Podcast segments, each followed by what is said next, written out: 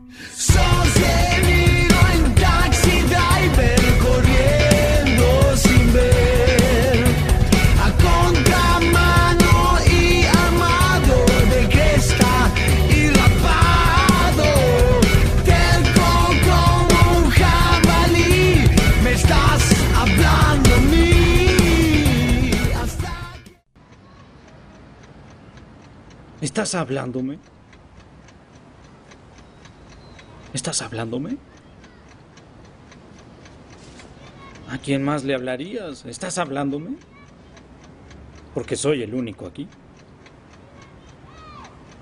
Maldito, ¿con quién crees que estás hablando?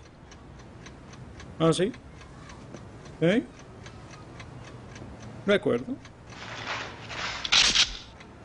¿Ah?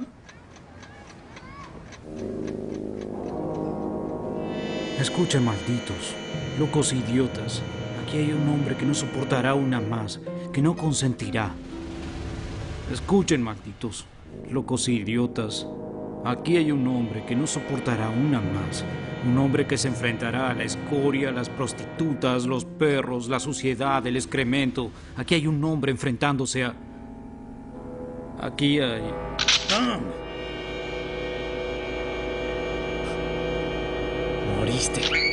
Bienvenidos y bienvenidas a una nueva edición del podcast Rosarino. Me estás hablando a mí y hoy, finalmente, después de mucho tiempo, vamos a hablar de Taxi Driver, la película que decidimos homenajear con nuestro nombre del podcast. Decidimos nombrar al podcast, bueno, en edición a esta famosa frase de, de De Niro hablándose al espejo, una escena que vamos a comentar después fue improvisada, no estaba en el guion.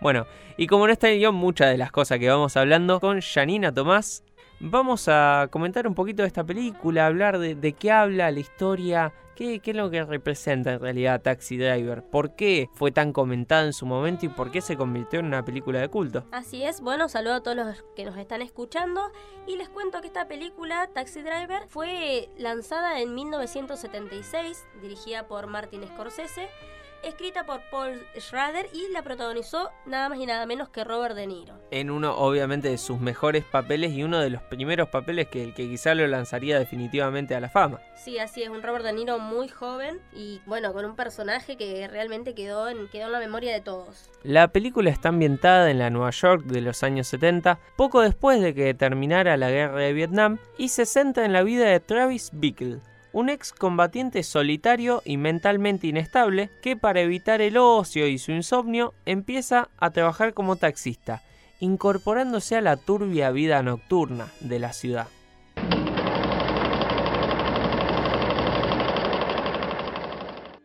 Esta película en su reparto cuenta además de con la actuación de Robert De Niro, con la presencia de Sybil Shepherd como la mujer que trabaja en la propaganda del candidato presidencial que aparece, Palantine, y de quien Travis está enamorado. Después también eh, aparece Jodie Foster como una prostituta de 13 años, una Jodie Foster muy joven también ahí, con la que Travis, bueno, forma un lazo. Y también está Harvey Keitel, que es el proxeneta de, de esta prostituta, ¿no?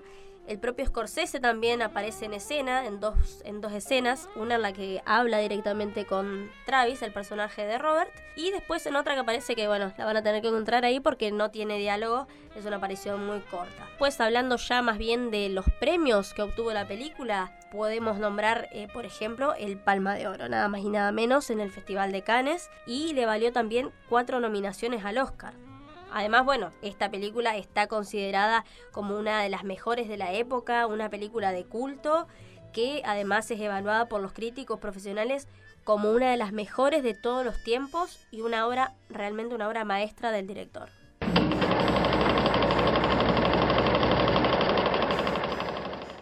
Hablando un poquito del personaje principal que tiene esta película, que es el de Robert De Niro, Travis, que tiene insomnio crónico y que también escribe un diario que va a servir de hilo a la historia como si fuera un narrador en primera persona. La figura del combatiente que vuelve perturbado del conflicto es algo que ya ha sido muchas veces tratado en el cine y en la literatura, pero esta quizás sea una de las adaptaciones más verosímiles de este conflicto. Travis es un hombre que está sumido en la soledad. Cuando acepta un empleo como taxista, encuentra algo en lo que ocuparse, algo que en cierta forma le da sentido a su vida y lo convierte en alguien, en una persona que tiene cierta misión. Sí, bueno, pero también es este el contacto justamente al ser taxista, el contacto con las calles de Nueva York, lo que lo acaba convirtiendo en un total psicópata, en un hombre violento que no ve otra forma de solucionar los problemas y los males de la sociedad que con más violencia, con una venganza aún más violenta. Andando por las noches neoyorquinas, Travis se encuentra con un lugar lleno de traficantes, rateros, rameras, drogadictos, pandilleros, como le dice él, y la más variopinta fauna nocturna. Su famosa frase representa el compendio de su particular ideario. Ojalá una lluvia cayera sobre esta ciudad y limpiara toda esta escoria, dice. Además, el contacto con sus clientes le va a hacer ver en primera persona a todo esto que él se empieza a sentir distanciado. En su diario, el perturbado chofer va a hablar de sus experiencias, sus obsesiones, usando la voz en off que va siendo el hilo conductor de la película y que muestra que en su existencia, Travis elige enojarse con todo eso que lo rodea, llevándolo a una situación límite. Vamos a ver en la simbología de la película cómo el personaje de Civil Shepard es representado como algo puro, como la pureza entre medio de toda la suciedad, la muestran a ella con colores claros, con un vestido blanco, y él idealiza en ella porque siente que no la tocó la parte oscura de la ciudad. Y a Jodie Foster se la ve como una persona, una niña que ha perdido su inocencia, entonces Travis ve esto, bueno, la afectaron, yo tengo que salvarla de esta cuestión de la suciedad, de la mugre, de, toda la basura que está en Nueva York, yo tengo una misión acá. Y buscar, digamos, toda esa simbología entre lo bueno, lo malo, lo negro, el día, la noche, la suciedad, la blancura y todas estas cuestiones.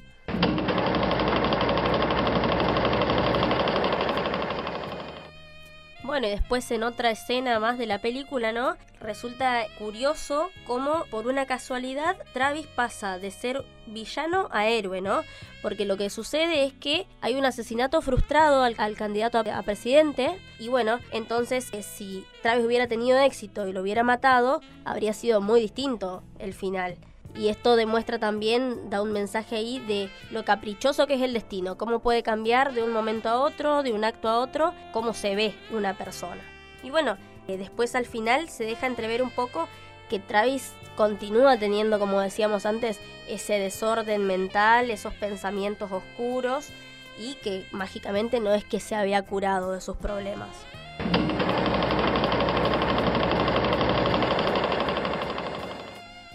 ¿De dónde sale esta historia? ¿Por qué, ¿Por qué tuvimos esta película? Bueno, el guionista cuenta que su mujer lo había echado del departamento, cansado de su adicción al alcohol, la pornografía, había perdido el, el, empleo, el trabajo que tenía, no tenía plata para pagar el alquiler, así que vivía en un auto viejo que tenía. Después termina yendo a un hospital y se dio cuenta que no había hablado con ningún ser humano en tres semanas. Y en esos días tuvo un sueño la visión de un taxista transitando en su ataúd de metal por una ciudad hostil, pero completamente solo. Así nace la historia de este antihéroe postmoderno que funciona como una manifestación de la sociedad enferma del Nueva York de los 70, la decadencia, el fracaso de los ideales hippies, la imposición de un nuevo mundo globalizado y alienante, la creciente brecha social, la fatal guerra de Vietnam, la crisis del petróleo, el mayo del 68 y el recrudecimiento mediático de la violencia. Es decir, el personaje aparece como síntoma de un mal que aqueja a todos, pero que se ve solamente en algunos. Bueno, y es así como representan a la ciudad, ¿no? Este entorno, esta situación, como decías, este ambiente en el que Nueva York es una gran urbe que sufre una enfermedad que la va carcomiendo por dentro, desde sus entrañas, como decías, sus mismos eh, ciudadanos, después estaban las pandillas, las prostitutas, bueno, todo eso que la hace a la ciudad misma como culpable de su propia extinción, de su sufrimiento y de la angustia de los mismos habitantes marginados. Básicamente se ve acá la contracara del sueño americano. Travis irrumpe en la escena, Travis empieza a contar su historia con esta voz en off, que relata como un monólogo interior que habla, bueno, eh, gracias a Dios que la lluvia limpió toda la basura, la suciedad de las calles. Y este es el anticipo del desarrollo de la historia y de la evolución del personaje. Porque si bien en un principio aparece Dios como una presencia que limpia la basura de la calle, va a ser Travis, que tiene que se ve encomendado por un designio divino, el encargado de también terminar esto, de limpiar la basura de la calle. Es un sujeto vacío con su alma atormentada que necesita un sentido para vivir, entonces la noche, la nocturnidad, toda esta cosa, la basura de la calle aparece como un agente que le dice, bueno, vos vas a hacer la lluvia que limpie la calle. Y a medida que pasa la película vamos viendo cómo él se va encomendando cada vez más, bueno, yo tengo esta misión. Y esto para él es la alternativa redención espiritual que exime mediante el dolor al personaje de la culpa que tiene de bueno este, esta cuestión del trastorno no solo por la guerra sino porque él antes digamos ya tenía ciertos problemas sociales de interacción social y de ver cuál era su propósito en la vida. Travis viaja continuamente y va cambiando, hay una transformación emocional del personaje. Después, bueno, está el fetiche con las armas, que es un interés en serio del director Martin Scorsese, la exaltación de las conductas obsesivas y los delirios de grandeza en los personajes, y finalmente la posibilidad de hacer justicia en mano propia. Y esto no es algo que solamente le pase al personaje principal, sino todos los personajes a su manera van pensando de esta manera cómo matar al adversario, cómo enfocarse y justificarse ellos mismos como personajes. Básicamente él es un soldado y un hombre es lo que han hecho de él.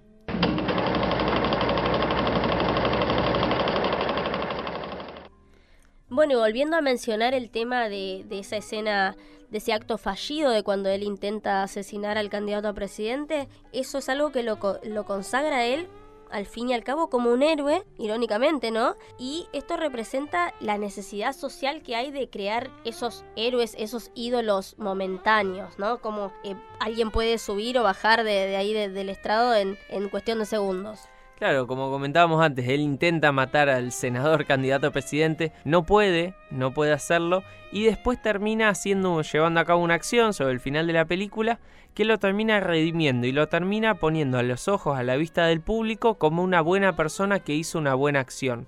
Cuando en realidad, si hubiese completado el asesinato, hubiese sido casi un magnicidio al estilo JFK. Y esto, bueno, también habla de que el sujeto cuando se ve desprovisto de la pertenencia social y deja de confiar en las instituciones del Estado, no puede hacer otra cosa que aventurarse en una búsqueda inútil de algún suceso o acontecimiento que le dé sentido a esa vida, busca algo especial, busca sentirse especial de alguna manera porque no se siente contenido por las instituciones, por la sociedad.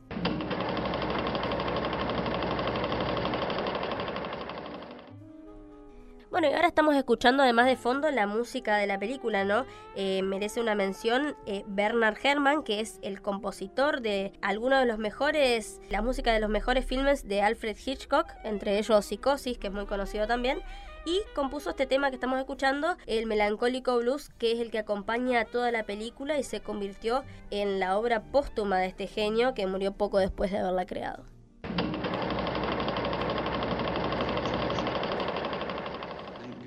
Entre las curiosidades de la película podemos destacar que Scorsese le había ofrecido el papel a Dustin Hoffman, que dijo que no, y después al final cuando vio cómo quedó la película dijo, uy, Sí, también otra curiosidad es que De Niro, para interpretar este papel, trabajó realmente durante un mes como taxista. Y después otra de las escenas que nombrábamos antes, en la que Travis está parado enfrente del espejo, como confrontándose a sí mismo. Y ahí dice la famosa frase, que es la que da nombre a este, a este podcast. ¿Me estás, hablando, a mí? Eh, bueno, esa escena fue totalmente improvisada y se ha convertido en una de las más icónicas eh, del cine y la frase una de las más famosas también. Sí, en el guion solo decía Travis se mira al espejo y él ideó toda esta cuestión alrededor de bueno la, confrontación con el otro. Después, bueno, Paul Schrader terminó el guion en solo cinco días y mientras lo escribía mantenía una pistola cargada en el escritorio, como para motivarse un poquito. Bueno, qué motivación rara, ¿no? Pero fue un, un guion en tiempo récord, creería. Después, bueno, Paul Schrader justamente colaboró también con Scorsese escribiendo los guiones de La Última Tentación de Cristo, Vidas al Límite y Toro Salvaje, otra de las protagonizadas por De Niro.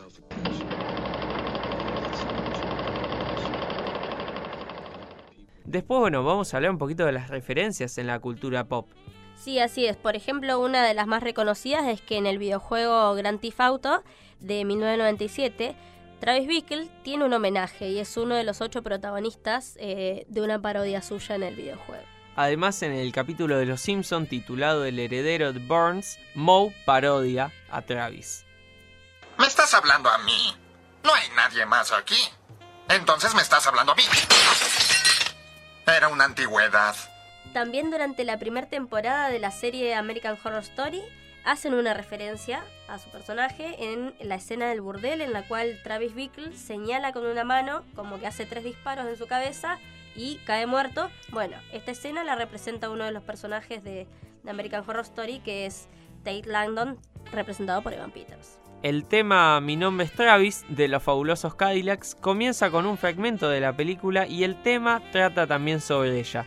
Igual que el tema que le da, que le da la cortina a nuestro podcast que es Taxi Driver de Científicos del Palo.